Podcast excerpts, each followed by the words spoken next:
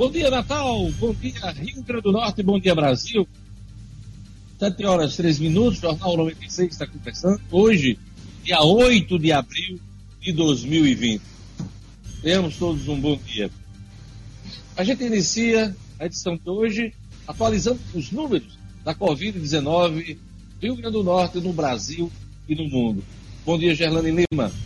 Bom dia, Diógenes. Bom dia, Marcos, Luciano. Bom dia, ouvintes. Eu vou começar pelo Rio Grande do Norte, Diógenes, que ontem registrou a oitava morte pelo coronavírus. O Rio Grande do Norte tem a oitava morte e mais oito casos e mais oito casos confirmados do novo coronavírus só ontem, Diógenes. De acordo, com, de acordo com o boletim da Secretaria Estadual de Saúde, ao todo o estado tem 254 diagnósticos confirmados e 2.430 casos suspeitos. Os descartados já somam é, em torno de 809 casos descartados. Então temos a oitava morte que foi confirmada ontem, e mais oito novos casos de coronavírus só na terça-feira. Essa oitava morte aqui no estado ocorreu em São Gonçalo do Amarante, na região metropolitana de Natal. Desde o fim de semana já se falava desse caso, mas não tinha sido ainda confirmado.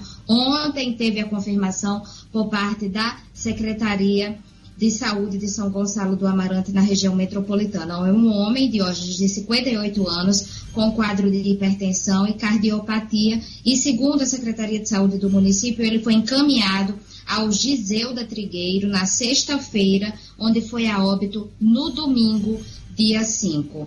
Até segunda-feira, o estado contava com 246 casos confirmados. A última confirmação da morte tinha acontecido no domingo, a América, de 71 anos, aqui de Natal. Ela tinha um histórico de hipertensão e tinha viajado para os Estados Unidos, como a gente já relatou aqui no Jornal 96. Vamos aos números do Brasil, Diógenes.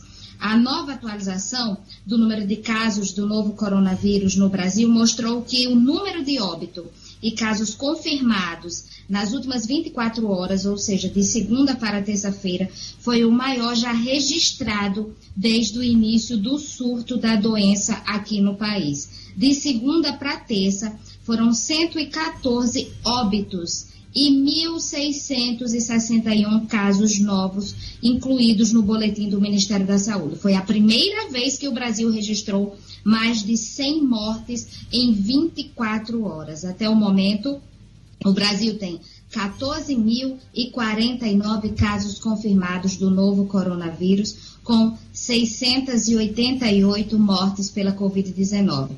O Rio de Janeiro já chegou a 1.688 casos confirmados da doença, são 89 mortes, e São Paulo registra 5.682 casos e 371 mortes de hoje. No mundo, esse número de casos já atinge 1 milhão 436 mil, com, 8, com 82 mil mortes. No mundo, 1 milhão 436 mil casos confirmados e 82 mil mortes. Esses são os números atualizados do Ministério da Saúde até aproximadamente as 9 horas da noite de ontem, Diógenes. Em reunião na manhã de ontem, os poderes decidiram fazer um corte nas transferências para cada um deles, eh, facilitando aí a vida financeira do governo do Estado. O, a redução foi de 18%, mas o que é que isso representa hum, quando a gente joga no, no amplo da economia, Luciano Kleiber? Bom dia. Bom dia, Diógenes. Bom dia aos nossos ouvintes, aos nossos aos amigos também da transmissão. Diógenes, o, esse acerto foi feito ontem numa reunião que a governadora Fátima Bezerra realizou por videoconferência, ia ser na parte da manhã, ficando para a parte da tarde, e o acerto foi de uma redução de 18%.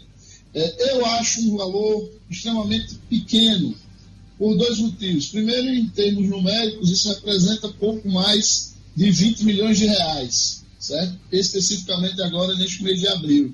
É, e, do ponto de vista de redução percentual, também é muito pouco, porque 18% é, é praticamente metade do que o Rio Grande do Norte perdeu em ICMS no mês de março.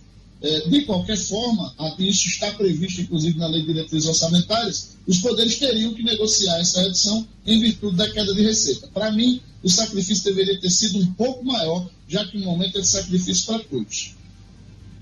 Marcos Alexandre, bom dia. Juiz federal, mais um, bloqueia os fundos partidários e eleitoral.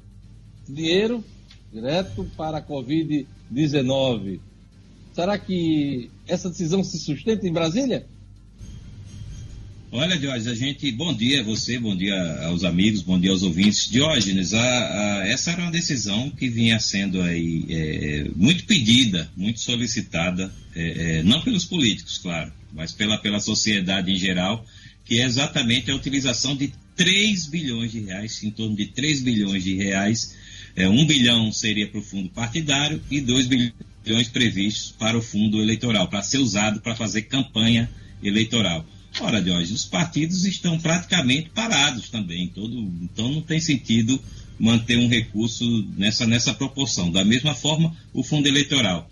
Ah, claro, a gente não está aqui defendendo que não haja nenhum recurso para a atividade política. É preciso que a atividade política tenha a mínima condição de funcionamento.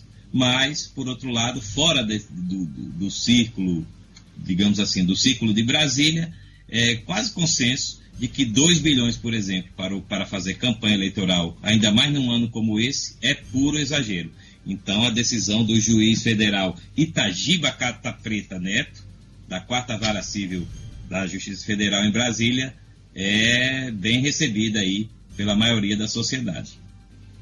Pois é, a Advocacia Geral da União já derrubou liminar idêntica junto ao TRF2, ao Tribunal Regional Federal da Segunda Região.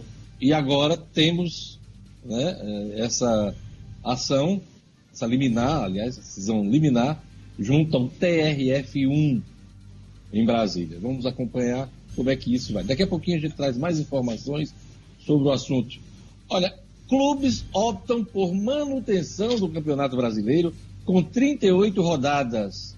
É o assunto principal hoje Edmo Sinedino. Bom dia, Edmo. Bom dia, Diógenes. Bom dia, ouvintes 96. Essa videoconferência por iniciativa do corintiano André Sanches é, é, foi bem recebida pelo presidente Rogério Caboclo e todos os outros presidentes do clube da Série A. De hoje, o Rogério Caboclo, todas as falas do presidente, que me parece muito consciente, muito coerente, ele só fala que tudo vai depender da Organização Mundial de Saúde, tudo vai depender do que for determinado pela saúde, pelo Ministério da Saúde do Brasil. Portanto, mantido com a aquiescência de todos, o brasileiro com 38 rodadas, ele não vê motivos para mudança. Ninguém fala em datas de hoje, por conta, claro, do coronavírus. Daqui a pouquinho, mais detalhes com Edson Sinedino. Ronaldinho Gaúcho e o irmão dele, Assis, vão para a prisão domiciliar é a novidade. Agora tiveram de pagar uma grana preta, hein, Sinadino? Uma grana preta de 1,6 milhão de dólares, 18 milhões de reais. Ronaldinho Gaúcho vai para um hotel, quatro estrelas, que fica pertinho de onde ele estava detido, onde ele estava preso. Agora é uma prisão domiciliar enquanto rola o processo. Uma grana preta de verdade. Eu acho, e dá uma checada pra gente, Sinadino, hum. eu acho que foram 9 milhões de reais. Mas aí você checa direitinho okay. para ver se é 9 milhões cada um deles. Ok. Mas, uh, eu vi na imprensa que 1,6 9 milhões. 1,6 milhão de, de 1,6 milhão de dólares. Então vamos fazer as contas. Milhão, 1,6 milhão de dólares. Foi esse esse esse valor eu tenho bem é, na memória. Vamos ver aí. Dá algo em torno aí de 9 Isso. milhões de reais. Perfeito. Perfeito, perfeito. Daqui a pouquinho, mais informações sobre o futebol aqui no Jornal 96. Eu queria mandar um abraço hoje muito especial para o nosso amigo, comunicador, jornalista, policial militar, Flávio Henrique, está fazendo aniversário hoje. Aquele abraço, né, Gerlane, para o nosso querido Flávio pois é, Henrique. é, nosso colega. Um abraço também para a administradora Gleice Daiane, que também faz aniversário hoje. Hoje é dia 8 de abril, como já falei, dia da natação, dia mundial do combate ao câncer, dia mundial da astronomia e Dia Nacional do Sistema Braille. É isso aí, são as datas comemorativas desse 8 de abril. E vamos a mais destaques da edição de hoje.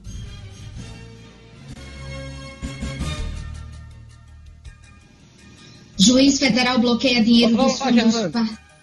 Vamos lá. Juiz federal bloqueia dinheiro dos fundos partidário e eleitoral e manda usar no combate ao coronavírus. Brasil registra pela primeira vez mais de 100 mortes pela Covid-19 em um dia e Rio Grande do Norte tem oitavo óbito confirmado.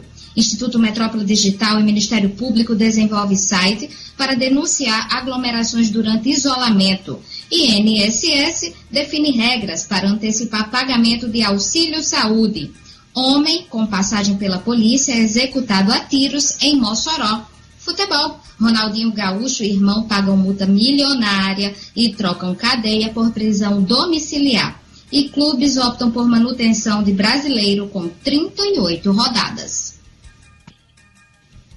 Vamos aos destaques dos jornais nessa quarta-feira, dia 8 de abril. A Tribuna do Norte traz aqui: coronavírus se espalha pelo RN e 29 cidades decretam calamidade. Inclusive, essa, essas calamidades, esses decretos de calamidade, foram aprovados ontem pela sessão virtual da Assembleia Legislativa. Tribuna do Norte também destaca: os tais terão colapso em maio. Redes pública e privada ficarão superlotadas pico da infecção no estado deve ocorrer em 15 de maio. O governo diz não ter estrutura para ampliar isolamento. A Tribuna do Norte destaca aqui: auxílio emergencial começa a ser pago. Brasil tem 114 mortes em um dia. São os destaques da Tribuna do Norte. Vamos aqui para os destaques dos jornais nacionais. O que é que diz a Folha de São Paulo, Gerlane?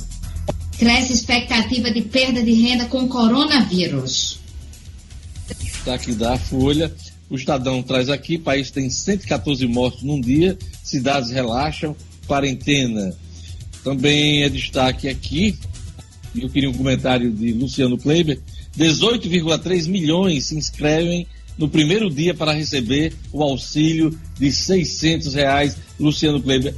Luciano, eu vi matéria ontem na TV e as pessoas estão levando três horas para realizar o passo a passo do cadastramento. Não é muita coisa não, para quem, inclusive, muitos que não têm muito, muita convivência com o meio digital? É, pois é, Diogenes, é, é, muito tempo. Agora, infelizmente, era um, um movimento esperado. Né? Para você ter uma ideia, o governo esperava algo em torno de 25 milhões de trabalhadores fazendo esse cadastro ao longo de dois ou três dias. Somente ontem foram mais de 18 milhões. Né? Ou seja, é, houve realmente um boom, houve uma superlotação do aplicativo, ele ficou lento, muitas pessoas tiveram dificuldade de baixar, o site também que foi disponibilizado, ele deu bug em alguns momentos, em vários momentos ao longo do dia, e, e chama atenção também, hoje nessa questão do cadastramento dos 600 reais, mais dois pontos. O primeiro é que os primeiros pagamentos começam a partir de amanhã, certo? Que são aquelas pessoas que já estavam no cadastro único e que têm conta no Banco do Brasil ou na Caixa Econômica Federal. Na semana que vem recebem as pessoas que têm Bolsa Família e quem não é, não é da Bolsa Família e não estava no cadastro, só deve receber em, lá para o final da semana que vem. É, desses 25 milhões de trabalhadores esperados, estima-se, tem matérias hoje aí na, na Folha, no Valor Econômico e até no Estadão, mostrando que algo em torno de 21 milhões de trabalhadores, ou seja, quase outro tanto, como se diz no interior, 21 milhões de trabalhadores teriam ficado de fora é, por causa das regras estabelecidas pelo governo federal. Marcos Alexandre, olha aqui uma manchete do Estadão. Eu já estava falando em destinar dinheiro do fundo partidário para o combate à Covid-19. A Justiça destina para a saúde verba da corrupção, Marcos Alexandre. A Justiça e o Ministério Público estão direcionando recursos recuperados em operações contra a corrupção para o combate ao coronavírus. Em São Paulo, aliás, em São Paulo não, devolvidos aos cofres públicos por meio de acordos judiciais, 2,5 reais, aliás, 2,5 bilhões de reais foram empregados para comprar respiradores na Paraíba luvas e máscaras em Mato Grosso e testes sorológicos no Rio de Janeiro. É um bom destino, né? Dinheiro da corrupção para combater a Covid-19, Marcos. É, a correção dos rumos, né, no uso do dinheiro público. É um bom uso, estava sendo mal usado, digamos assim, né, surrupiado dos cofres públicos e do dinheiro seu, meu, nosso, e agora está tendo uma boa destinação. Então, é muito bem-vinda essa iniciativa da Justiça, de, de aplicar esses recursos que estão sendo aí recuperados para é, essa situação, essa, esse combate à crise da Covid-19. O Globo traz aqui na sua manchete principal mais de 18 milhões eh, de pessoas se inscrevem no primeiro dia para receber os 600 reais. O governo estima que mais 7 milhões de pessoas precisem se cadastrar. Também é destaque aqui do Globo, o Brasil registra 114 mortes por vírus em um dia. Agentes de saúde têm alta taxa de infecção. Isso aqui é preocupante esse dado, hein? No estado do Rio, o índice de contaminação pelo novo coronavírus em profissionais de saúde da rede pública é de 25%, taxa maior que a Espanha, que a da Espanha, 20%, também da Itália, 15%. Em São Paulo, mais de 3 mil profissionais da área já foram afastados de hospitais públicos e privados com suspeita da Covid-19. Também destaque aqui do Globo, prisão domiciliar, confiança de 9 milhões de reais, Ronaldinho e Assis deixam a cadeia. Olha, ontem eu conversei com o prefeito Natal, Álvaro Dias, e ele me deu detalhes sobre os preparativos do hospital de campanha que está sendo montado na via costeira é, em Natal. A gente vai ver aí a entrevista que fiz com ele ontem para o No Minuto e também para o Jornal 96. Vamos acompanhar. Prefeito Álvaro Dias, Natal já pode contar com o hospital de campanha para enfrentar a Covid-19? O hospital de campanha, nós estamos aí nos últimos retoques, nos últimos momentos adquirimos já os equipamentos, a reforma estrutural está sendo concluída para receber os primeiros 100 pacientes. 100 pacientes de Covid-19, mais 20 leitos de UTI. Deverão estar prontos na próxima sexta-feira. Pelo menos os pacientes é, de, de, internação normal, acometidos pelo, pelo coronavírus, estarão aptos a ser recebidos lá no hospital de campanha. Então, praticamente concluído. Nós podemos dizer que sim, para os primeiros 100 pacientes, entendendo que, claro, se houver necessidade, nós poderemos ampliar a capacidade de aporte, de internamento para até 500 leitos. Poderemos receber até 500 pacientes, mas inicialmente nós vamos funcionar apenas com 100 leitos prontos, estruturados para receber os primeiros pacientes de Covid-19. Prefeito, qual foi o investimento desse hospital de campanha? E eu lhe pergunto ainda, se há recursos em parceria com o governo federal? Até o presente momento, para instalar esses primeiros 100 leitos, já foram gastos lá em torno de 8 milhões de reais com reforma estruturante, com pintura, com recuperação do local, com aquisição de equipamentos. Eu estimo que para os primeiros 100 leitos, eh, o gasto final gira em torno de 12 milhões de reais.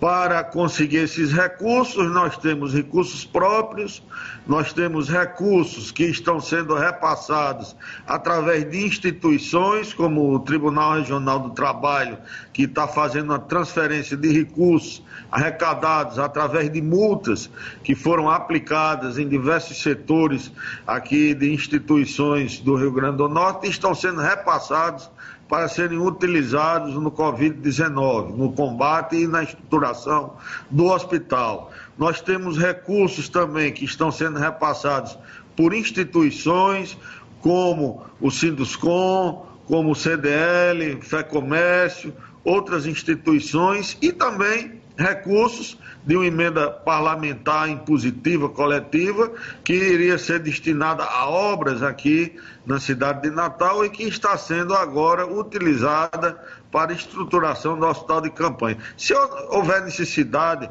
de mais recursos, nós iremos, com certeza, em Brasília, buscar, que é a principal fonte de recursos para estados e municípios, numa pandemia, numa hora de crise como essa, realmente é o governo federal. Prefeito, o isolamento social causa impacto econômico, queda na arrecadação. O senhor já tem ideia do impacto econômico nas finanças do município? Há risco, por exemplo, de pagamento dos salários servidores? Olha, risco sempre há.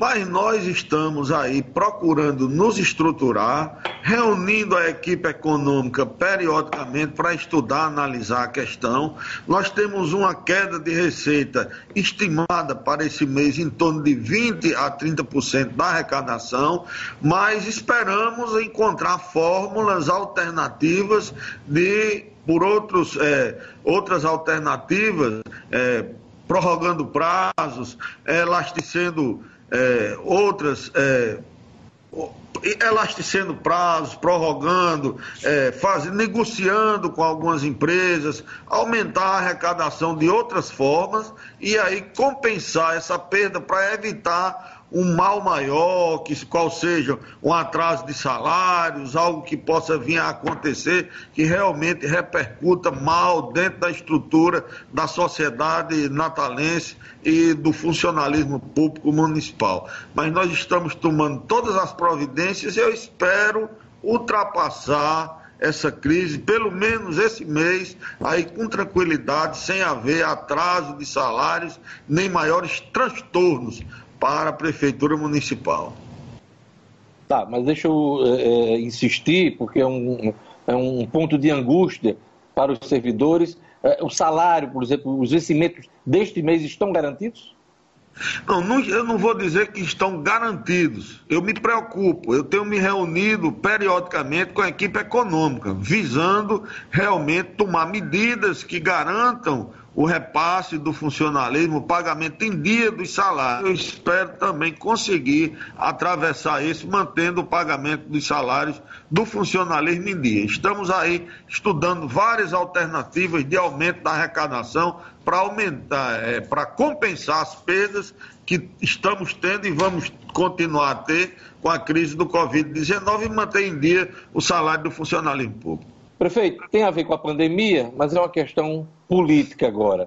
Como é que o senhor está acompanhando essas discussões é, de um eventual, de eventual adiamento das eleições municipais deste ano? O senhor que tem é, o direito de se candidatar, de pleitear novo mandato. Olha, eu não, eu não parei para raciocinar sobre isso. Eu não tenho buscado notícias sobre isso na imprensa. Então eu estou desinformado até sobre essa questão. O meu foco tem sido o combate a essa pandemia, ao coronavírus. Eu tenho me dedicado diuturnamente com minha equipe a estudar fórmulas alternativas, inovações para minimizar o impacto, o efeito dessa pandemia. Então, eu confesso a você que eu não tenho uma opinião formada sobre o assunto, mas não acredito que haja prorrogação de mandato, não, não acredito. Acredito que vai acontecer tudo como está predeterminado pela nossa Constituição.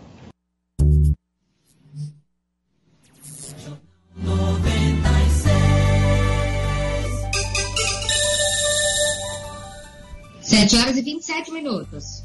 Como a gente acompanhou, o Hospital de Campanha da Prefeitura de Natal está quase pronto, deverá ser entregue na próxima sexta-feira. E eu pergunto a Marcos Alexandre, o Luciano Kleber, que fim levou o Hospital de Campanha, o governo do Estado, a ser erguido na Arena das Lunas? Diógenes, voltou a estaca zero.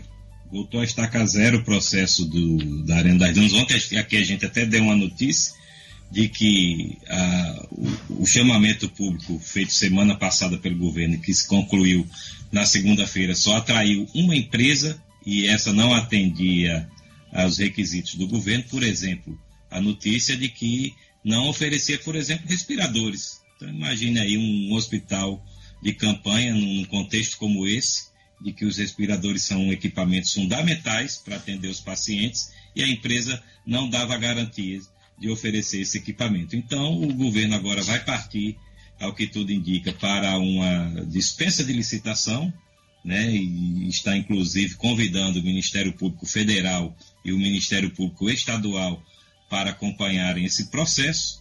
Né, e a expectativa é de que demore aí mais uns dias. Amanhã, por exemplo, já começa ponto facultativo nos, nos órgãos públicos.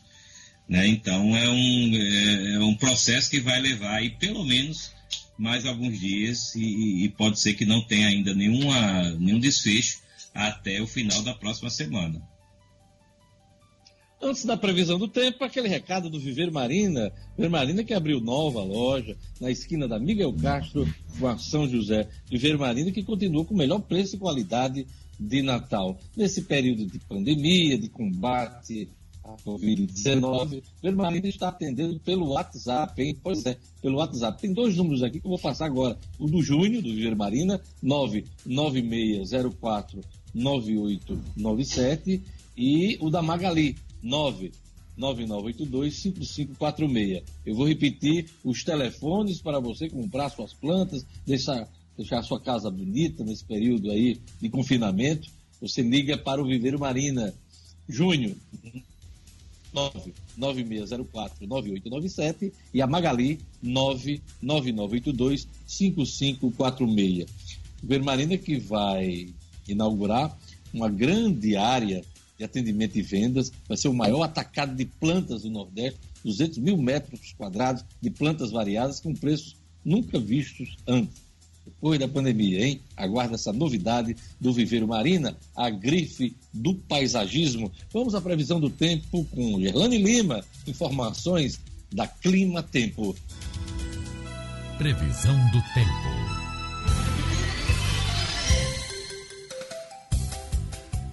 Em Natal, a quarta-feira segue com céu claro e aumento de nuvens ao longo do dia. À noite ocorrem pancadas de chuva, a mínima é de 24 e máxima de 32 graus.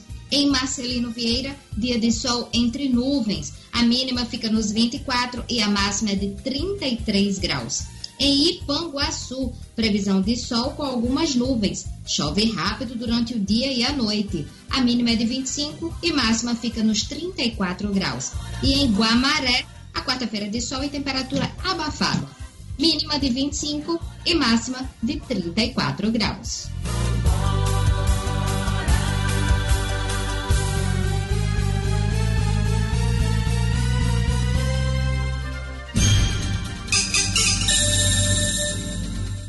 Sete horas e 30 minutos. Noite violenta em São Gonçalo do Amarante, dois atentados deixam uma mulher morta e um homem ferido. Os detalhes com Jackson Damasceno. Polícia com Jackson Damasceno. O da massa. Oferecimento: Clínica Odontológica Oral Essence. Profissionais capacitados e qualidade extrema. Conheça o Odonto Home Care, o dentista na sua casa. Para pessoas com dificuldade de locomoção, crianças especiais, pacientes acamados ou para você sem tempo de ir ao consultório. Nós acreditamos sim que você merece o melhor. Oral Essence. Telefone WhatsApp 999294699. Olá, bom dia a todos que nos acompanham pela FM 96. O primeiro atentado aconteceu por volta de sete e meia da noite no bairro de Gapó.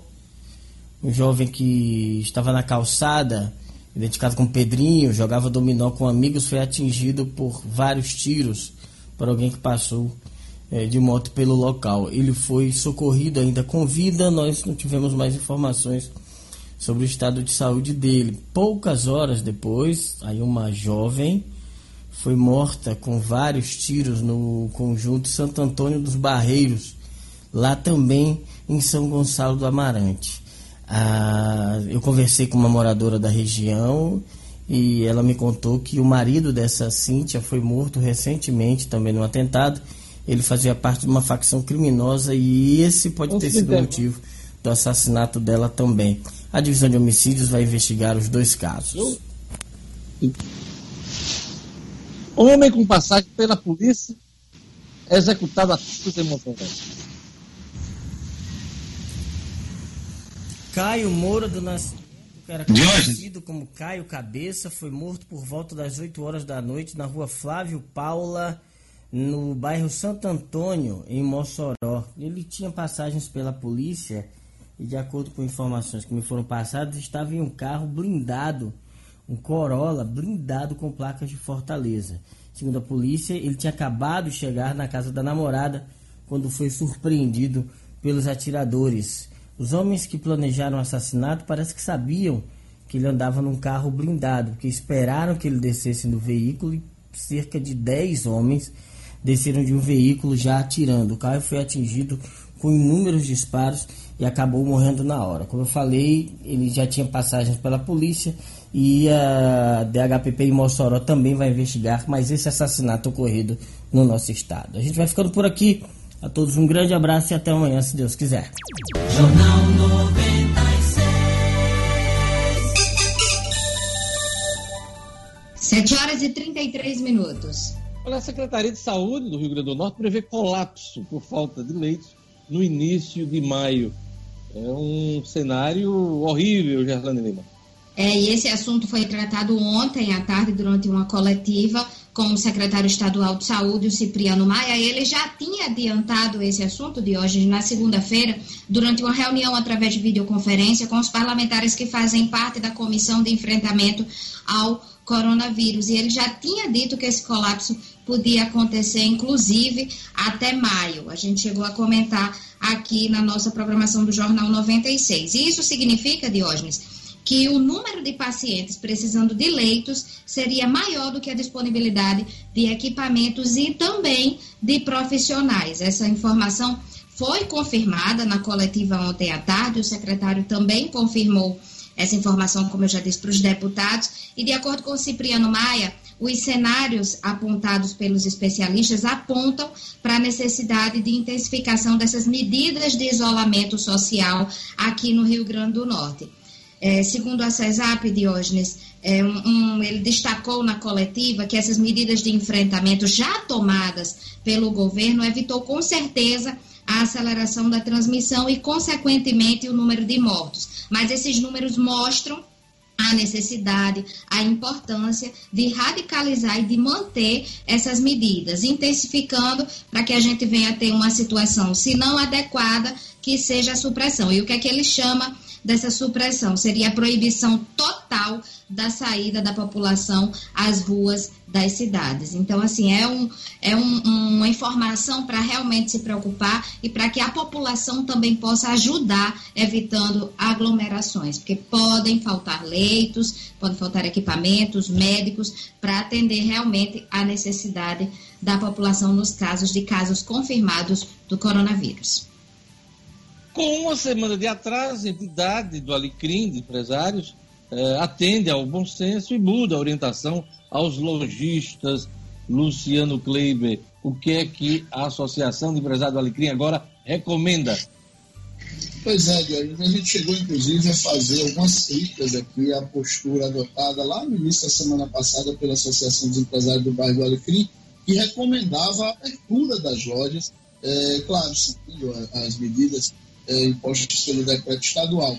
O que, que aconteceu? Pouco, primeiro, poucas lojas abriram, as grandes redes optaram realmente por manter suas lojas fechadas. É, as que abriram tiveram pouquíssimo movimento e houve críticas de todo tipo à postura da Associação dos Empresários. Ora, dá inclusive para a gente fazer um paralelo aí com esse comentário anterior feito por Gerlane e, e lembrar aqui uns números que Cipriano Maia citou ontem segundo ele, numa perspectiva otimista de um cenário de mitigação, que é o que a gente tem hoje, com 42% da população cumprindo o isolamento social, ou seja, quase metade da população ficando em casa, a gente terá, no dia 15 de maio, vejam só, Diogo, 2 milhões de infectados no Rio Grande do Norte, com 11,3 mil mortes. E, gente, são 60%, 66% da população do Rio Grande do Norte num cenário com praticamente metade, 42% das pessoas dentro de casa. E aí a Associação dos Empresários do Bairro do Alecrim, felizmente, ontem emitiu um comunicado no qual diz o seguinte, que, que o momento é realmente para que a gente se recolha, para que as pessoas evitem aglomeração, evitem circular, mas deixa à vontade cada empresário de avaliar que no seu negócio, no tipo de, de, de setor em que ele atua, dá para fazer uma abertura para mitigar os efeitos econômicos sem colocar as pessoas em risco, evitando aglomeração, evitando o ambiente com ar-condicionado, deixando o ambiente com as portas e janelas abertas, enfim, cumprindo tudo aquilo que os protocolos determinados pelas autoridades de saúde é, orientam. Meu amigo, minha amiga, a pandemia do coronavírus está mexendo com a vida de todo mundo. Quarentena, isolamento, escolas, lojas, shoppings fechados. Não está fácil para ninguém. Em horas difíceis, assim é sempre bom contar com a ajuda e a confiança de profissionais experientes e capacitados que se importam com a gente. Lembre-se, continue seguindo as recomendações dos órgãos de saúde contra o coronavírus. Fique em casa, evite aglomerações, lave bem as mãos com água e sabão, use álcool em gel, proteja os idosos. Essa pandemia vai passar, acredite. A Uniodonto segue firme e quer que você siga junto. Acesse hoje mesmo uniodontorn.com.br. Vou repetir, uniodontorn.com.br. Escolha o melhor plano para você e sua família. Uniodonto, a maior rede e o melhor plano odontológico do Brasil. Câmara trava plano Mansueto, que é socorro imediato a estados e municípios. Luciano Kleiber, aliás, Marcos Alexandre, essa votação estava prevista para essa semana, né? Aprovação do plano Mansueto. O que é que houve? O presidente da Câmara, Rodrigo Maia, terminou a semana passada, na sexta-feira, dizendo que segunda, no mais tardar terça desta semana, o Plano Mansueto, chamado Plano Mansueto, que prevê aí uma recuperação fiscal dos estados, seria votado. Mas passou-se a segunda, passou a terça, hoje estamos na quarta, e o Plano Mansueto não saiu do lugar. E nem deve sair, Diógenes, né, ou Diógenes e ouvinte, nem deve sair porque está sendo é, discutido um novo plano de socorro aos estados. Né? O que, que o plano Mansueto prevê, basicamente? Prevê um, uma possibilidade de empréstimo com garantias favoráveis aí da União e, em contrapartida, os estados têm que adotar medidas de ajuste fiscal. Né? E os estados estão reagindo a esse modelo. Por isso, o travamento na Câmara. Os estados, os governadores estão fazendo pressão nos deputados para que isso seja revisto. E a tendência é que realmente seja neste momento. Ontem o presidente Rodrigo Maia deu, inclusive, entrevista e falou sobre o assunto. Segundo ele, o que deve ser votado, inclusive com possibilidade de ser votado hoje, é um modelo em que haja um socorro mais imediato aos estados, um socorro também temporário, e que essa questão do ajuste fiscal fique para quando passar a, a crise da Covid-19, do novo coronavírus. É, eu acho que é realmente prudente, Diógenes. Se está todo mundo falando aí que há, que há necessidade de aumento dos gastos e de, de capitalização, vamos dizer assim, dos cofres públicos, né, e de, de que a questão do ajuste, do, das medidas de, de ajuste fiscal podem ficar um pouquinho para depois, eu acho que está coerente com, com um modelo, com a necessidade do momento.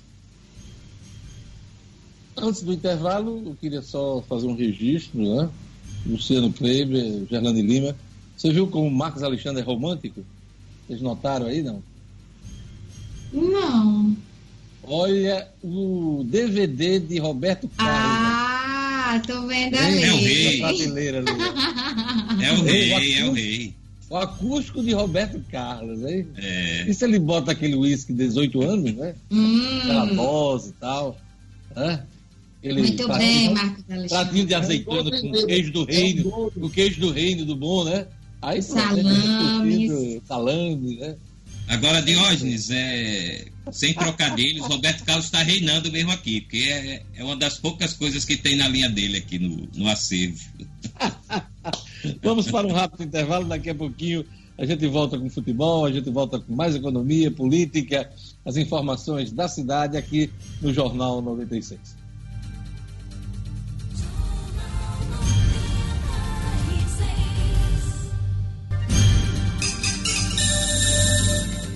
Estamos de volta, 7 horas e 43 minutos. Fernando Suassuna renuncia ao cargo de presidente do ABC Futebol Clube. Assunto para Edmund Sinedino. Esportes com Edmo Cinedino. Essa renúncia já estava sendo cantada em verso e prosa, Edmund Sinedino. Exatamente, Diógenes. Semana passada, né, uma das minhas manchetes foi renúncia de Fernando, é iminente a renúncia de Fernando Suassuna. Então, só estava realmente faltando o comunicado oficial. Fernando Suassuna fazia tempo de hoje não não conseguia mais ser presidente do ABC. Aparecia muito pouco no clube e depois, com o surgimento né, do isolamento social por conta dessa pandemia do coronavírus, eh, o distanciamento aumentou. Fernando Suassuna bem que tentou, mas cons não conseguiu debelar a crise no ABC Futebol Clube que começou o ano passado. As dívidas foram se avolumando, as contas foram aumentando e Fernando Suassuna não encontrou. Fez algumas mudanças no quadro de funcionários, mudanças que, no meu entendimento, pouco ou quase nada de efeito positivo. E ontem, em carta, em comunicado aos conselheiros, à torcida, à imprensa, a todo mundo, Fernando Suassuna é, renunciou ao cargo de presidente do ABC Futebol Clube. Ele que tinha começado sua gestão o ano passado. É, Bira Marques de hoje provavelmente é o vice-presidente de Fernando Suassuna, é quem vai assumir esse barco. É, Bira Marques ainda não se pronunciou oficialmente, mas na carta renúncia, no comunicado, fica evidente, né? várias vezes citado o Bira Marques que vai é, é, a partir de agora comandar os destinos do ABC Futebol Clube e que ele consiga, é, que ele consiga conduzir o ABC bem nesse momento de tanta crise, de tantos problemas acumulados. Diógenes. Tá, mas o vice no ABC vai assumir mesmo? Porque ele não se pronunciou depois da, eu, da renúncia de Fernando Suassuna? Eu acho, Diógenes, que é só uma questão de tempo. Eu acho que hoje Beira Marques deve se pronunciar, até porque se é, várias vezes Fernando Suassuna cita o seu nome, se a imprensa está citando o seu nome, como ele vai assumir, e ele não deu negativa, ele não falou nada, contrário, provavelmente vai assumir. Falou-se muito na possibilidade, eh, na, após a renúncia do Fernando Suassuna, isso antes da renúncia ser oficializada, de que uma junta governativa puder, pudesse assumir. Mas eu tenho a impressão que o Bira Marques vai sim comandar o ABC Futebol Clube. A gente espera que hoje essa definição aconteça, Diógenes. Pois é, o ABC que vive um caos, a exemplo de vários clubes Isso. do país, do mundo, mas está atolado em dívidas, né, Dino? Exato. Ela apontou aí em balanço recente mais de. Quanto, qual, qual foi o balanço recente? Mais de, do buraco? mais de 33 milhões de reais de dívidas de hoje. Esse é o balanço do buraco do ABC, infelizmente. Muita grana é aí. Muita grana. Vamos ver como é que o futuro né, presidente é, sai dessa. Exato. Encontra uma solução para o ABC sair dessa. Sinadino, os hum. clubes brasileiros optam por manutenção do campeonato, principal campeonato do futebol brasileiro, com 38 rodadas. Vai dar para fazer isso? Eu acho, eu acho que é cedo para bater o martelo. É, de hoje. Eu acho o seguinte, sabe, de hoje, vai, vai ser encontrado uma maneira, pode ser até que o calendário seja esticado por conta dessas férias, inclusive que já foram né, decretadas, já foram dadas aos jogadores. Então, eu tenho quase que certeza absoluta de que o calendário do futebol brasileiro vai ser esticado. Nós vamos talvez entrar 2001 em disputa do brasileiro, talvez, né? Mas 2021. Oh, desculpa, 2021. 2021. Mas eu acho muito difícil que, por exemplo, mata-mata ou qualquer outro tipo de fórmula de disputa seja adotada. Todos todos os que, os que se pronunciaram é, a respeito é, da fórmula do Campeonato Brasileiro é, disseram que a manutenção deve ser a tônica. 38 rodadas, pontos corridos, continuado o Campeonato Brasileiro. Não sei se muda alguma coisa, não acredito. 38 rodadas, como todos querem. Diógenes. Por conta dessa pandemia, uh, o contrato do Jorge Jesus estava em aberto com o Flamengo. Como é que está essa história? Já há uma definição? Ainda... Ele continua no Flamengo? Ainda não, Deus. Não existe uma definição. Essa discussão continua, né? Os entendimentos permanecem. É, claro, por exemplo, o Adidas, o principal parceiro comercial do Flamengo, que tem um contrato de 380 milhões em 10 anos, quer dizer, parcelas de 38 milhões ao ano, atrasou essa primeira parcela está conversando com a diretoria do Flamengo, está havendo um entendimento, e claro, que todo esse momento de incerteza financeira também está atrapalhando um pouco a permanência, o acerto de permanência de Jorge Jesus. Mas eu não acredito que o Jorge tenha outro destino hoje a não ser a permanência no Flamengo, Diógenes. Ronaldinho Gaúcho, o irmão dele, pagaram uma multa milionária no valor de 9 milhões de reais, né? Uhum. Para ficar em casa, aguardando em casa aí uma decisão da Justiça do Paraguai, Cinedino. Exato, Deus, eles vão ficar no Hotel Quatro Estrelas, no Hotel Palmaroga, e eu vi aqui, atualizando no Real, Ronaldinho pagou uma multa de 8 milhões 356 mil e 800 reais para ficar livre para ir para esse hotel Palmaroga, que fica pertinho da prisão onde ele estava. Então, Ronaldinho Gaúcho e seu irmão Assis em prisão domiciliar no Paraguai até que a situação seja julgada e nós tenhamos a finalização do processo. Diógenes. Por último, Sinedino, uhum. a pandemia adiou a eleição da Federação Norte Rio Grandense de Futsal. Uma eleição dessa que já vem tumultuada de algum tempo. Exato, Diógenes. Você se lembra que a gente acompanhou, teve uma prestação de conta meio fantasma do, do atual, do ex-presidente.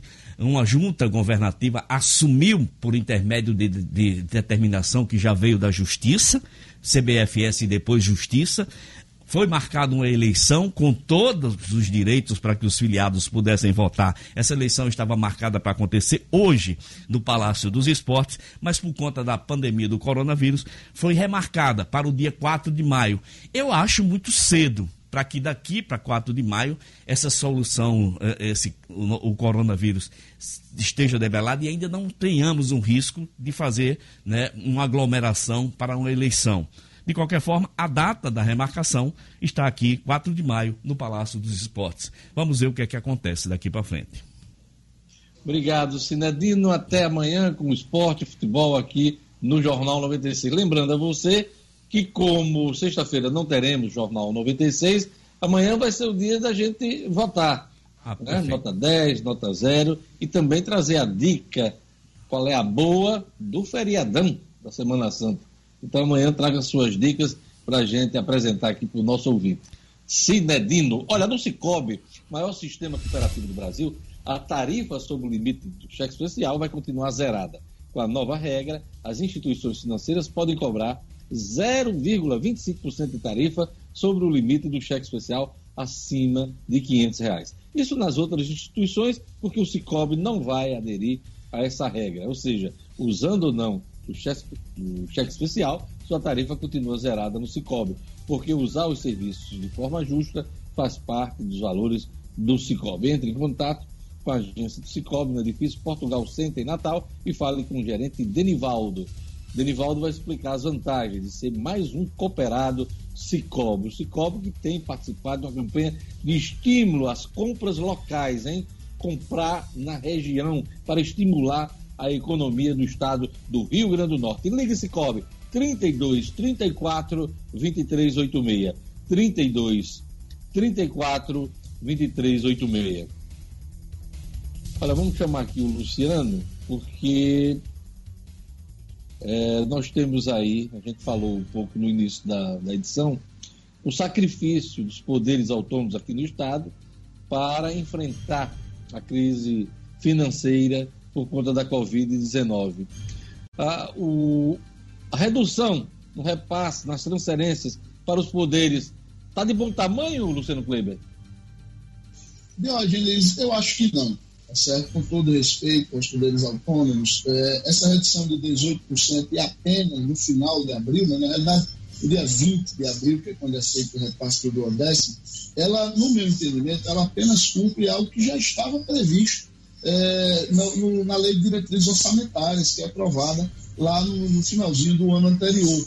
É, sempre, essa lei ela prevê que sempre que há uma redução de receita própria do Estado, há, há que haver uma redução proporcional dos repasses aos poderes. E aí o apurado dos três primeiros meses, a, a redução apurada nos três primeiros meses pelo governo do Estado foi exatamente desses 18%, sendo que apenas no mês de março houve uma queda de 35% apenas na arrecadação de CMS. Isso representa, Jorge, algo em torno de 130 milhões, segundo informações dadas aqui neste programa pelo secretário de Tributação, Carlos Eduardo Xavier. Ou seja, 135 milhões de reais perdidos em CMS apenas no mês de março. Aí vem os poderes, ontem, depois de uma reunião muito longa, muito debate, aceitam reduzir 18%, que representam pouco mais de 22 milhões de reais no mês de abril certo? Ou seja, os poderes estão apenas reduzindo o que houve de redução de receita nos três primeiros meses e ignoraram solenemente essa verdadeira despencada de receita que aconteceu no mês de março. Isso, para mim, não é parceria, não é sacrifício, não é se somar ao povo do Rio Grande do Norte e ao Executivo.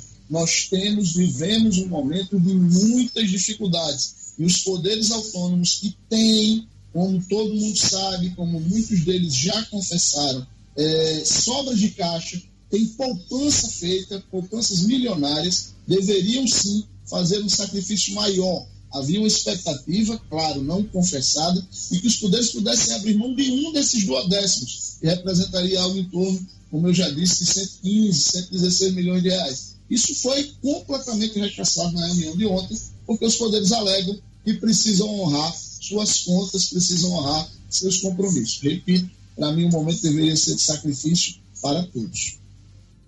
Marcos, como a gente acompanhou hoje, na entrevista do prefeito Álvaro Dias, ele disse que está focado no combate ao Covid-19 e que não está pensando muito em eleição, não tem uma posição firmada em relação à prorrogação de eleição. Ele acha, inclusive, que a eleição vai acontecer dentro do prazo legal estabelecido pelo calendário da Justiça Eleitoral e pelo que determina a Constituição. Mas é cada vez crescente essa discussão sobre o adiamento das eleições. Eu lhe pergunto, também estão adiadas as articulações em termos de pré-candidatura ao pleito desse ano? Está todo mundo em suspenso? Olha, Diógenes, é, suspenso não. Não acredito em, em, suspensão das articulações, não. É, é o, o, os políticos, de uma forma geral, sempre estão conversando sobre política, né? E com, a, com um calendário eleitoral ainda em curso, né? Não houve nenhuma mudança, há realmente essa discussão. Tem, tem tá, mas, comentado mas, mas tem muita gente apostando na prorrogação do pleito. Não, Diógenes, está todo mundo em suspenso, aguardando aí algum fato concreto que não ocorreu ainda. Por enquanto há essa discussão, há os que defendem né, a prorrogação de mandato ou só um adiamento da eleição para novembro, dezembro, conforme o desenrolar da crise da Covid-19, mas não há, não há como se posicionar ainda se a própria Justiça Eleitoral está sendo muito cautelosa, muito parcimoniosa. Né? O presidente do futuro presidente Luiz Roberto Barroso vem se pronunciando e vem dizendo que é prematuro. Então, acredito, Jorge, que em meados de maio, entre final de maio e início de junho, eu calculo que tenhamos aí um quadro mais claro para que as conversas avancem aí em torno da eleição municipal de outubro, que está marcada para outubro, né, por enquanto. Instituto Metrópole Digital e o Ministério Público desenvolveram um site para denunciar aglomerações durante o isolamento social. Gelane Lima. É o Tô de Olho, Diógenes. O Tô de Olho foi criado pelo Ministério Público e também pelo IMD, o Instituto Metrópole Digital, justamente para que a população denuncie ocorrências de aglomerações, o fato que facilita a propagação do novo coronavírus e está proibido, segundo decreto. Só para se ter ideia, ontem na coletiva, o secretário falou que se não tivessem sido tomadas essas medidas de isolamento social, o Rio Grande do Norte já teria registrado aproximadamente 140 óbitos pela Covid-19. E até ontem, o estado conta com oito óbitos confirmados. Então, esse site é para facilitar, é para o cidadão que antes ligava para o 190, agora denunciar alguma situação de aglomeração. Entra no site, entra no sistema e faz lá mesmo a queixa. É o todeolho.mprn.mp.br, eu vou repetir, todeolho.mprn.mp.br. Recentemente, Diógenes, 23 pessoas que descumpriram esse decreto de isolamento social foram presas e autuadas. Todas as cidades do Rio Grande do Norte foram cadastradas no site e qualquer pessoa, qualquer potiguar tem acesso ao canal de denúncia. Esse projeto ele tem uma parceria com a Secretaria Estadual de Saúde, com a Secretaria de Segurança também, vai auxiliar o Centro Integrado de Operações de Segurança Pública, o CIOSP. Essa ferramenta em breve vai estar disponível como aplicativo. Ele também, Diógenes, vai fazer o monitoramento das pessoas cadastradas como forma de prevenção.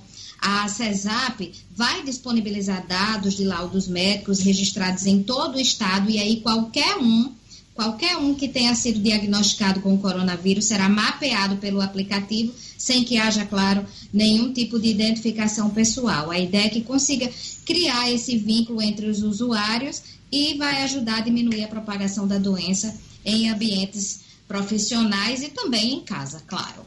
Essa é a ideia.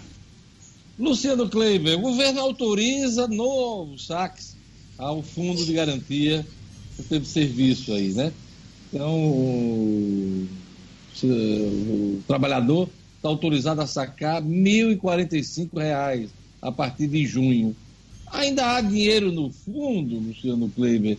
Esses saques recorrentes ao longo desses últimos anos, não está tirando dinheiro, por exemplo, da habitação, da, da, da moradia?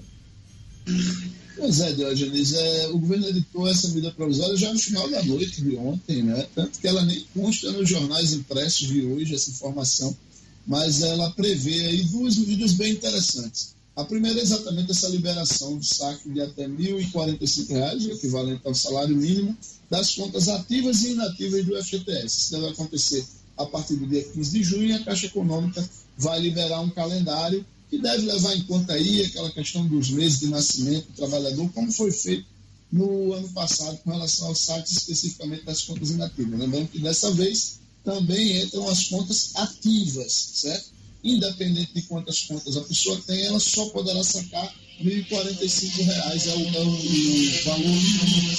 É, há uma outra, outra coisa que está nessa MP, é que estão sendo transferidos os recursos do PIS-PASEP foi extinto o fundo do PIS-PASEP, que tinha algo em torno de 21,6 bilhões de reais em caixa, dinheiro que não foi sacado pelos trabalhadores que tinham direito em anos anteriores, e esse dinheiro estava no fundo, parado, ele foi repassado pelo PIS-PASEP para o FGTS. Quem recebe PIS-PASEP, aquele abono anual tal, não deve se preocupar, porque esses valores são individuais e fazem parte do patrimônio do trabalhador. Esses não foram mexidos. Esse recurso que foi repassado para a FGTS, repito, é apenas então somente aquele dinheiro que deixou de ser sacado ao longo de vários anos pelo trabalhador. A Atenas Turismo é câmbio, sua viagem completa, a melhor opção para você comprar sua moeda estrangeira com segurança e comodidade. Dólar americano, dólar canadense, euro, peso chileno, peso uruguaio ou livre esterlina liga para Atenas Turismo, fala com o Robério, ele te dá a cotação do dia, hein? Pois é, é o telefone da Atenas Turismo, 3221 2626. 3221 2626. Atenas Turismo tem uma mensagem nesse período de Covid-19, de combate ao novo coronavírus, por conta da pandemia, remarque sua viagem. Não cancele, hein? Remarque sua viagem para o segundo semestre. Atenas Turismo, que garante o suporte para que você trabalhe tranquilo, o, aliás, viaje tranquilo quando puder. Então, aquele recado da Atenas Turismo. Atenas Turismo, que é câmbio, sua viagem completa. Olha, o Tribunal de Justiça do Rio Grande do Norte suspende decisão que desobrigava pagamento de mensalidade de curso superior por seis meses. Isso foi assunto aqui no Jornal 96 na semana passada. E hoje é assunto de O'Hara Oliveira no Estúdio Cidadão. Estúdio Cidadão, com O'Hara Oliveira. Bom dia a todos. A gente falou aqui no Jornal 96 na semana passada sobre uma decisão em caráter liminar proferida pelo juiz Flávio César Barbalho da Terceira Vara Civil da comarca de Mossoró, determinando que a Universidade Potiguar suspendesse o pagamento das mensalidades devidas por um aluno do curso de Direito por um período de seis meses, bem como se abstivesse de cortar a bolsa universitária de 50% a qual esse estudante faz uso. Dentre outros pontos, o magistrado ponderou que esse aluno, pelo fato de atuar como autônomo, está em uma situação financeira complicada devido à privação de receita em decorrência do isolamento social imposto aí pelas regras de saúde pública em razão da pandemia do novo coronavírus. A decisão, apesar de liminar, abriu um precedente para outras ações semelhantes aqui no estado. Porém, ontem, a desembargadora Judite Nunes suspendeu a eficácia da decisão em favor do estudante. A nova decisão foi em atendimento ao pedido de urgência interposto pela UNP junto ao Tribunal de Justiça do Rio Grande do Norte. No recurso, a universidade argumentou que não existe essa situação de desequilíbrio relatada pelo estudante e que mantém sim a prestação dos serviços de forma remota, com a mesma carga horária e que a interrupção das aulas presenciais decorreu de fato alheio à sua vontade, seguindo apenas a determinação do Ministério da Educação.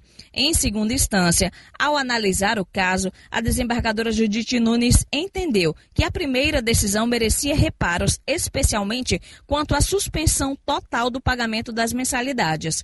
A magistrada esclareceu que as consequências da pandemia mundialmente enfrentada são comuns às duas partes contratantes e que, pelo contrário, a suspensão dos pagamentos poderia contribuir para a formação de um efeito cascata capaz de inviabilizar a curto ou médio prazo a própria sobrevivência da instituição, o que não traria nenhum benefício futuro ao autor da demanda e aos demais estudantes. Entretanto, a desembargadora manteve inalterada a ordem de abstenção quanto ao eventual corte de bolsa universitária, bem como o impedimento quanto à resolução contratual decorrente de, um possível, de uma possível situação de inadimplência por parte do aluno, justamente por todo o contexto imposto aí pela pandemia do Covid-19. O'Hara Oliveira, para o Jornal 96. Jornal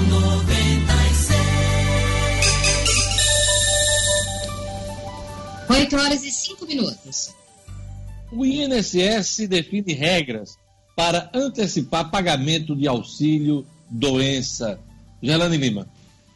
É, Diógenes, desde ontem, na verdade, os trabalhadores afastados do emprego por doenças poderão receber esse salário mínimo mensal de R$ 1.045, Luciano Kleber chegou a falar sobre esse assunto, mas será antecipado enquanto não ocorrer a perícia média, médica. Essa medida para o auxílio doença, que vale enquanto ocorrer a pandemia provocada pelo novo coronavírus, foi regulamentada por uma portaria do INSS, publicada ontem no Diário Oficial da União, e foi sancionada essa portaria foi sancionada no último dia 2 pelo presidente Diógenes. O requerimento do auxílio doença, os requerimentos, na verdade, poderão receber os requerentes um salário mínimo por mês antecipado por até 90 dias ou até a realização dessa perícia médica federal. O que ocorrer primeiro? Depois o valor será descontado quando o benefício for liberado. Então, para evitar aglomeração nas agências do INSS, que estão funcionando com plantões reduzidos apenas para casos essenciais durante essa pandemia, os trabalhadores poderão pedir esse auxílio apenas apresentando o atestado médico, sem a necessidade da perícia médica presencial. Esse documento ele pode ser fotografado e enviado por meio do portal Meu INSS ou pelo aplicativo também portal Meu INSS, só para evitar aglomeração. Então bota lá a foto do atestado médico anexa no portal ou no endereço do site de hoje para evitar aglomerações e ter direito a receber o auxílio doença. Luciano Kleber, o Datafolha já anda medindo os prejuízos econômicos com coronavírus. Pois é, a Datafolha soltou hoje uma pesquisa, o resultado de uma pesquisa, Diógenes, que mostra que 69% dos brasileiros consideram que terão perda de renda nos próximos meses. Esse número, no início de março, eram 57%, ou seja, 12 pontos percentuais a menos. Hoje, apenas 30% dos entrevistados dizem que não terão perda de renda. Lá no início de março, esse número era de 43%. Chama a atenção ainda, Diógenes, um outro número que diz que 40% dos entrevistados só teriam é, recursos para se sustentar por 30 dias, caso deixasse de receber dinheiro ou algum tipo de auxílio financeiro durante a Covid. Ou seja, na média, a, a imensa maioria da população brasileira só consegue se sustentar por 30 dias.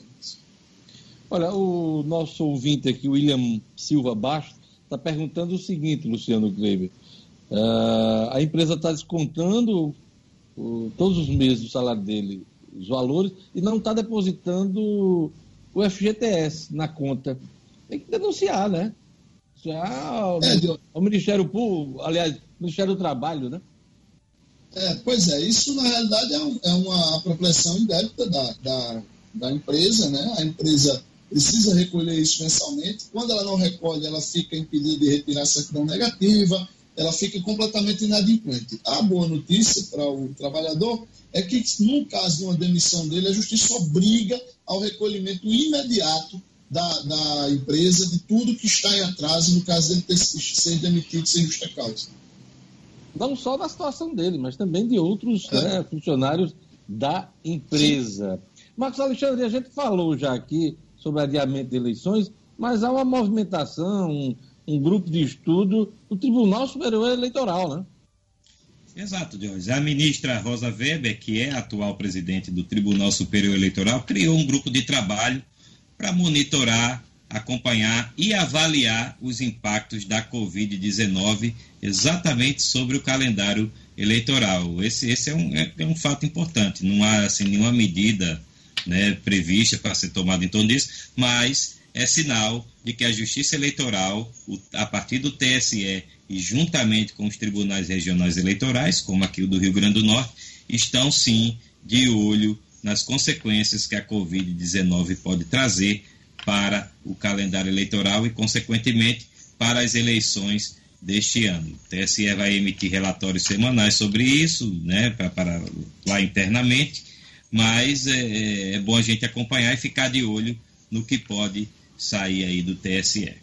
Marcos, eu acho que o mês de maio vai ser crucial para uma decisão sobre adiamento ou não das eleições. Eu estou cada vez mais convicto que o mês de maio será fundamental para uma decisão, de uma vez por todas, sobre esse assunto. É, o, é a minha impressão a respeito disso.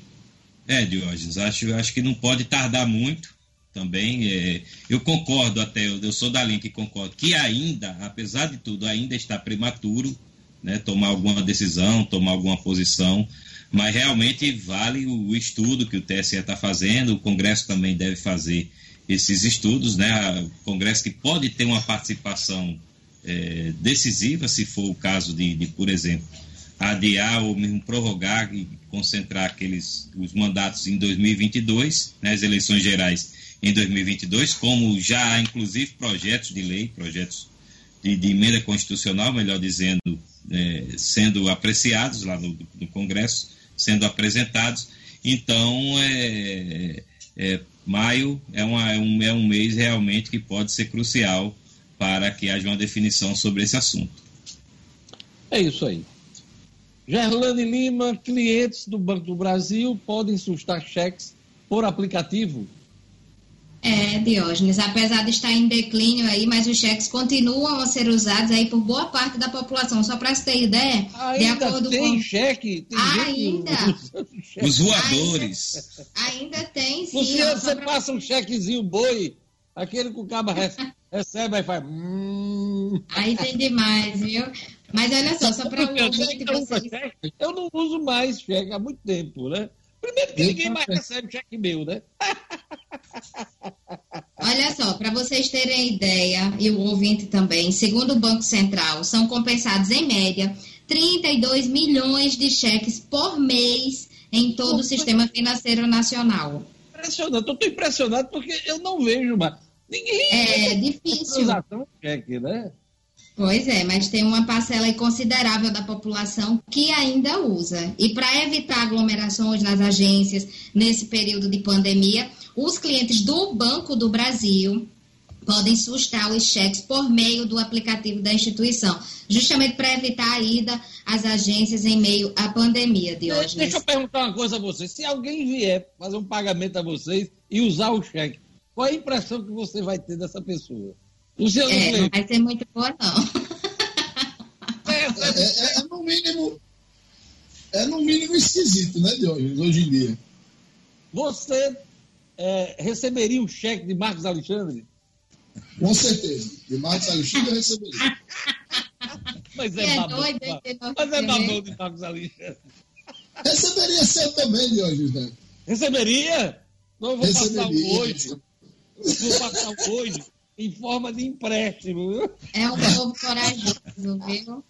Ô, Marcos Alexandre, de quem você não receberia um cheque? Eita, É. Deus, aí Não, complicou, viu? É, é, é. Luciano Kleber respondeu, Gerlane Lima respondeu. De quem você não receberia um cheque? Ah, mas essa, essa pergunta, não, eu, tô- eu- eu acredito na, na boa fé humana, receberia. De, tudo. de hoje, inclusive, um cheque seria, seria útil, já.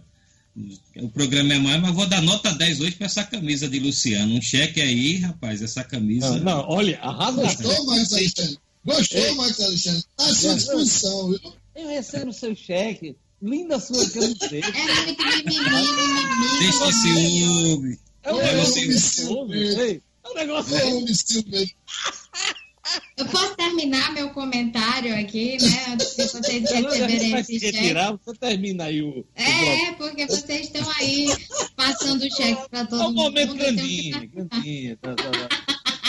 Brincadeira. Deus. Mas só para concluir, é uma ferramenta que está disponível aí para os cheques que vocês vão passar e receber também, a partir de 3 mil reais. A partir de 3 mil reais. Abaixo desse valor, o cliente deve apresentar uma ocorrência policial para assustar o cheque de forma eletrônica. Tá dado o recado para vocês aí que gostaram da ideia de passar cheque. Vocês dois receberiam o cheque de Gerlane Lima? Na hora. Com certeza. Com certeza. Quiser, Gerlando, pode passar um chequinho aqui. Tem juízo, viu? Tem De juízo. O'Hara Oliveira, de O'Hara Oliveira. Ixi, também. Eita, eita!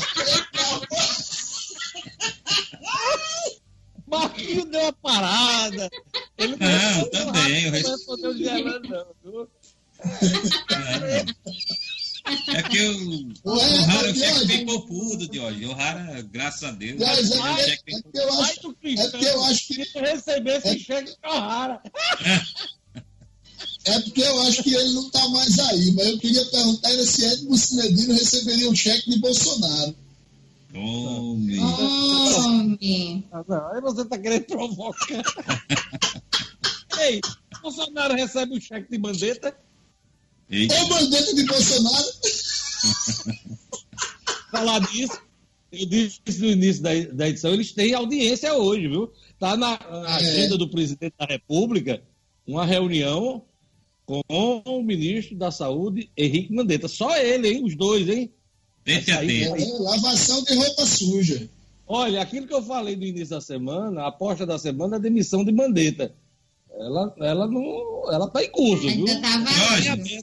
Ô, Diógenes. E ontem Bolsonaro, assim, pelo menos eu não, não- a memória não me socorre de, de que ele ontem passou o dia, o dia calado. Subiu, Passa. subiu. Cancelou dois compromissos ontem- públicos, não, não, não- nem para provocar a imprensa lá na entrada do Alvorada. Evitou entrevistas, não participou de solenidades que estava previsto, inclusive, a presença dele. Estava tava, tava recluso ontem, né? Vamos ver hoje o que, é que vai Será que acontecer. será? É, Ô, Mara hoje tá mandando um recado dele aí? Mandetta. Vamos ver se o Mandetta não receitar cloroquina, ele- eu acho que ele está fora do governo. Ó, Diga. Mário tá mandando um recado aí para Marcos Alexandre, perguntando se ele não tem medo de morrer, dizendo que a amizade tá acabada, viu, Marcos? Nossa eu senhora, não isso recebo tudo por cheque. conta de um cheque, ué? E um cheque. E Diógenes, olha só, tem um ouvinte aqui no YouTube dizendo que o colégio onde a filha dele estuda só aceita cheque. Olha aí. Interessante, viu? Essa informação eu não sabia. Né?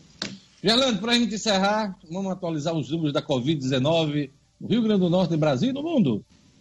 É, Diógenes, a gente noticiou aqui no início da edição que o Brasil tinha 40, 14 mil, 14.049 casos confirmados do novo coronavírus e 688 mortes. O Ministério da Saúde fez uma atualização agora pela manhã. São 14.072 mil casos, 14.072 mil casos no Brasil, com 691 mortes, isso no Brasil.